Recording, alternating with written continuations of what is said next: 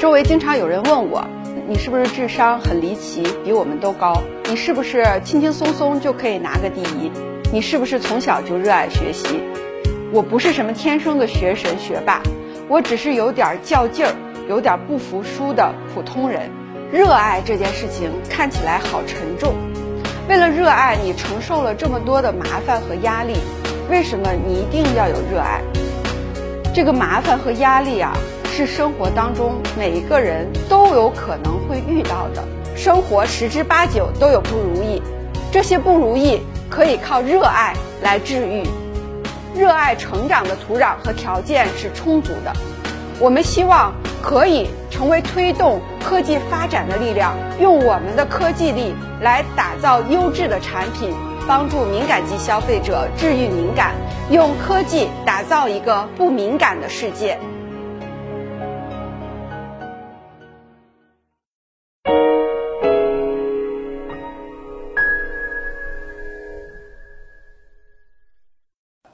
大家好，我叫王瑞妍，我是一个毕业于清华大学的女博士，对，就是那个除了男人、女人之外的第三种人。周围经常有人问我，你是不是智商很离奇，比我们都高？你是不是轻轻松松就可以拿个第一？你是不是从小就热爱学习？其实都不是，我是山区里长大的孩子，我在大兴安岭林区里的生活非常单纯。小的时候，在那里爬爬山、趟趟水、捉捉鱼，每天跟着我妈上山采采蘑菇，无忧无虑。我从小就特别喜欢玩儿，所以考试有的时候也不及格。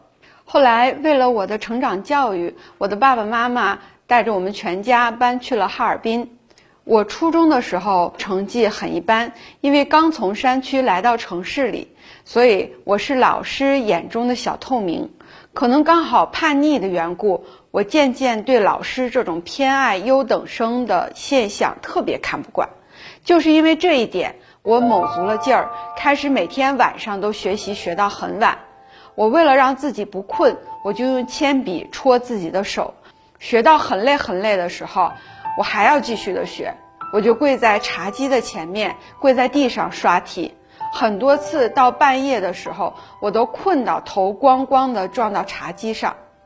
就这样，我从年级一百多名，升到十几名，最后一直干到年级第一。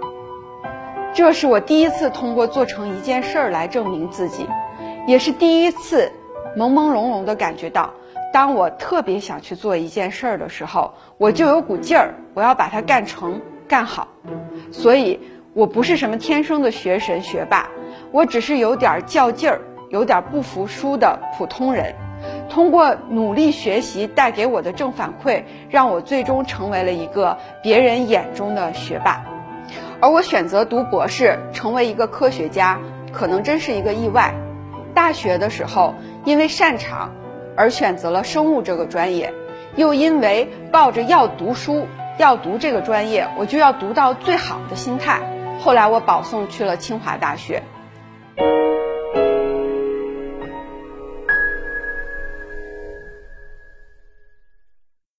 来到清华的第一年，我没有学过分子生物学，而且我对我第一个导师做植物生理的方向实在是不能够产生兴趣。于是那个时候我就选择了更换导师。来到新的实验室，我充满了激情和希望。可是其实呢？想象还是有差距的。我发现我和周围从清华本校保送上来的本科生相比，差距太大。他们在清华的环境上基础比我扎实的多，所以我们在开组会的时候，很多话术我都听不懂。我也很苦恼、很困惑，甚至是很沮丧。解决这个事情唯一的办法，就是靠恶补。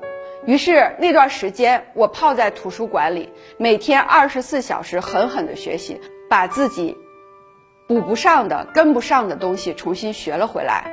然后我发现组会上的课题，我逐渐逐渐能听懂了。再进一步，OK，师姐的课题我也能提出问题来了。这个过程就激发了我内心的一些兴趣，才使得我发现原来。其实只要努力，你就能够跟得上。再后来，我迎来了我的课题，清华大学对博士生毕业的要求非常的高，所以在清华做科研的压力特别的大。有可能你干了一个课题，干了三年之后什么都做不出来，你也没有发表文章。到了第四年，你还要重新开一个课题。可是你到了第五年，就到了毕业的时候了。每一个博士都充满压力，就仿佛你在黑暗的沙漠中行走。我当时也是第一个课题做不出来，我非常的沮丧，我也不知道自己能不能毕业。我也不知道我该去换一个课题，还是在原来这个课题上死磕。我也开始怀疑我自己，我到底追求的是什么？恰好在当时，合成生物学领域出现了一个重大的进展和发现。美国团队 Craig Winter 他们做出了一个人工合成的支原体，相当于创造了第一个人造的生命。受到这个 idea 的启发，我当时大胆的想了一个想法，我想超越这个研究成果。那是不是能够创造比支原体更加复杂的结构的生命体？可是不幸的是，呃，这个课题也失败了。然后呢，我又开始寻找新的课题。到了第三年、第四年的时候，一系列积累的小成果凝结在一起，并且井喷式的就爆发了。而因此，我也成为我们实验室真正意义上做合成生物学毕业出来的博士。所以我为什么坚持下来？因为哪怕这条路也没有那么一帆风顺，但是实验室里日复一日带来的小成果再次成就了我。那么在这个过程中，我逐渐习惯了这样的感受，甚至开始是享受这样的感受。我更是发现，如果我停下来或者短暂的放弃的话，我会感觉我的生命好像缺失了一部分，找不到我的价值了。所以这个时候，我才意识到自己对于合成生物学的研究已经产生了真正的热爱。我想将它变为我的职业、我的事业、我的科研之路，就是这样。它始于我性格的不屈和坚韧，还有一点点的兴趣。但是不断兴趣产生的正反馈，让我久而久之形成了热爱。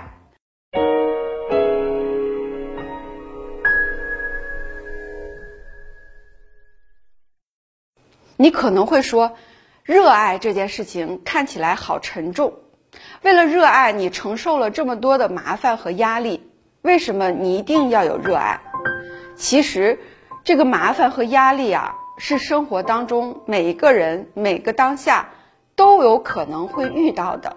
它不是热爱带给你的，因为恰恰相反，你坚持了，用这些热爱会使得你那些难熬的、迷茫的。黑暗的时刻才会得到治愈，热爱会治愈你的恐惧。就像刚刚结束的冬奥会，我从年轻的滑雪运动员身上看到了他们对于滑雪的热爱。这份热爱帮助他们战胜对极限挑战的恐惧，他们对不确定性结果的恐惧，对于伤病的恐惧。驱动着他们完成一次又一次的自我超越，驱动着他们享受每一个飞翔过程中带给他们的快感。人生或许本没有意义，但是追求热爱的过程便会赋予你活着的意义。第二，我想说，热爱会治愈你的不坚定。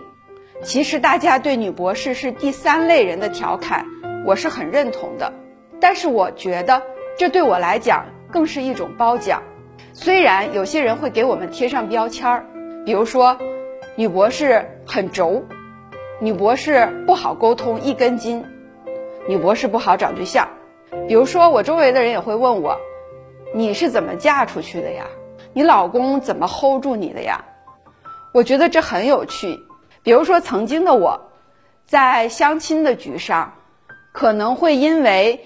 很具体的一个问题和别人去争执，我会刨根问底儿的去问这背后的逻辑是什么。这就是我，我热爱我自己的这一点。也正是因为我的这些特质，帮助了我在追求热爱的工作科研当中变得更加的强。所以有什么不好呢？第三点就是热爱还会治愈你生活中的不平衡。有一道几乎所有职场人，尤其是职场女性都会面临的问题和困惑：工作与家庭能很好的平衡吗？事业和家庭能双丰收吗？其实这是一道没有标准答案和标准范式的题，非常的难解。在现实生活中，我身边有很多人为了家庭放弃了工作，也有很多朋友为了工作割舍了生活。但是在我看来，我要做好一个平衡者，我会付出百分之六十的时间在工作上。我经常工作投入到忘记自己中午到底有没有吃饭。有的时候在济南我工作的时候。因为我的宿舍离公司不到十公里的距离，但是可是忙到太晚，我却没有办法回去住，我只能住到工作门口单位的酒店里。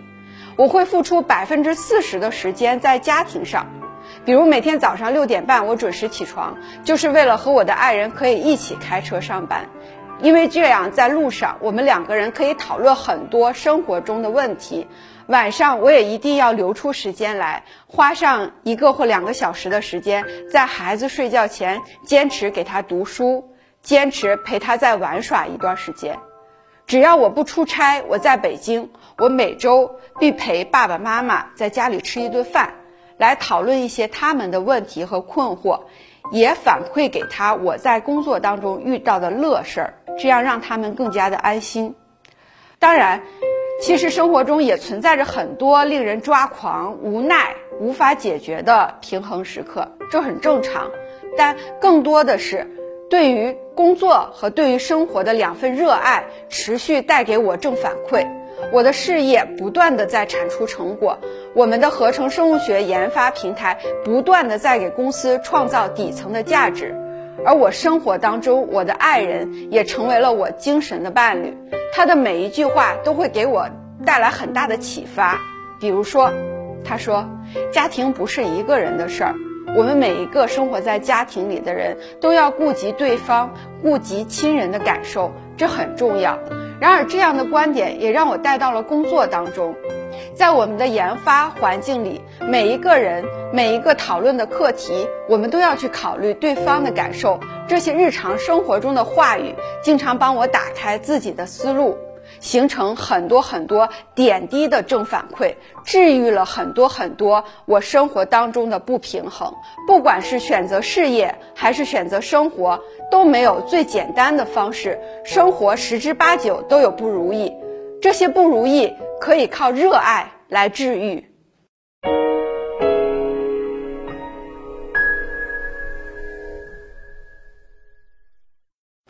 如今社会的发展给了热爱特别大的空间，无论你是喜欢滑雪、电竞，或者二次元，或者汉服，都有机会成为这个领域的专家，成为这个领域的达人。科研也是如此。我一路走来，能明显的感知到国内的科研环境在变得越来越好，女性科研人员的机会和方向也越来越多，有更多的科技企业在支持和推动着科研的进步，守护着无数的科研人的热爱。我所在的华西生物是一家以科技创新为底色的公司，我们有四十多个研发工作室，五百多名研发人员，绝大多数都是女性。更多的都是女博士，甚至是女博士后。我们每天都在做着最前沿的研究。我们希望可以成为推动科技发展的力量。我们更希望用我们的科技力来打造优质的产品，让每一个生命更有质量，延长每一个生命的长度和宽度。希望通过我们的成果，让更多的人受益。在这里，在华西生物。热爱成长的土壤和条件是充足的。今天受到华西生物米贝尔品牌的邀请来做这个演讲，也是希望可以让更多的女性看到像米贝尔一样的优秀国货品牌，信仰科学，重视科研，坚持用科技力打造真正的好国货，为科研成果的应用提供了更好的平台和空间。米贝尔是一个专为敏感肌肤研制的品牌，在无数受欢迎的产品背后，从皮肤学研究到用户需求，到产品、配方、功效、生产、安全、管理等每一个环节，都蕴含着女性科研工作者的智慧。以共情之心，秉持分级修护、良肤定制的理念，用科学的手段帮助敏感肌消费者治愈敏感，用科技打造一个不敏感的世界。在演讲的最后，有一段我很喜欢的话想送给大家：梁永安先生说：“我们毕生的任务就是做一个优秀的普通人。这个优秀的普通人，热爱世界，热爱万物，热爱众生，然后踏踏实实的去寻找到一个自己内心喜欢而又有时代价值的事情。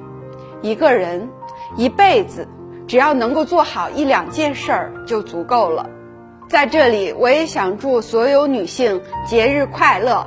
祝所有人都能遇见热爱，与热爱相遇。